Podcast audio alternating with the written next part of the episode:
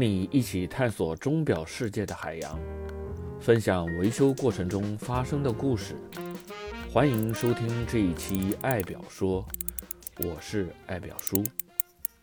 现在是二零二一年的新年伊始，在节目正式开始之前啊，想给大家做一下简单的自我介绍。那么，为什么想要做这样一档音频节目呢？之前表叔啊，一直是在自媒体平台以图文的方式给大家分享手表相关的知识点。不过呢，最近啊，和一位自媒体的大咖“百车全说”的三刀老师在交流的时候呢，了解到了更多广播和音频节目的特点和优势。相信你在开车或者不方便拿着手机刷视频的时候，都会听一听广播。那现在听听表叔的音频节目，谈谈手表，说说相关的维修故事，给自己在听广播节目的时候呢多一个选择项吧。谈到内容这方面啊，表叔作为一个专业的维修人员呢，有太多太多可以和大家说到的地方了。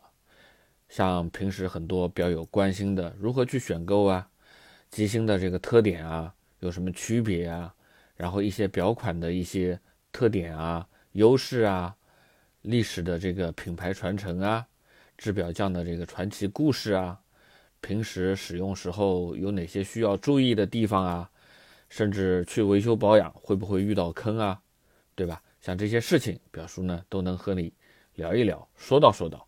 所以这也是做这个节目的一个初衷。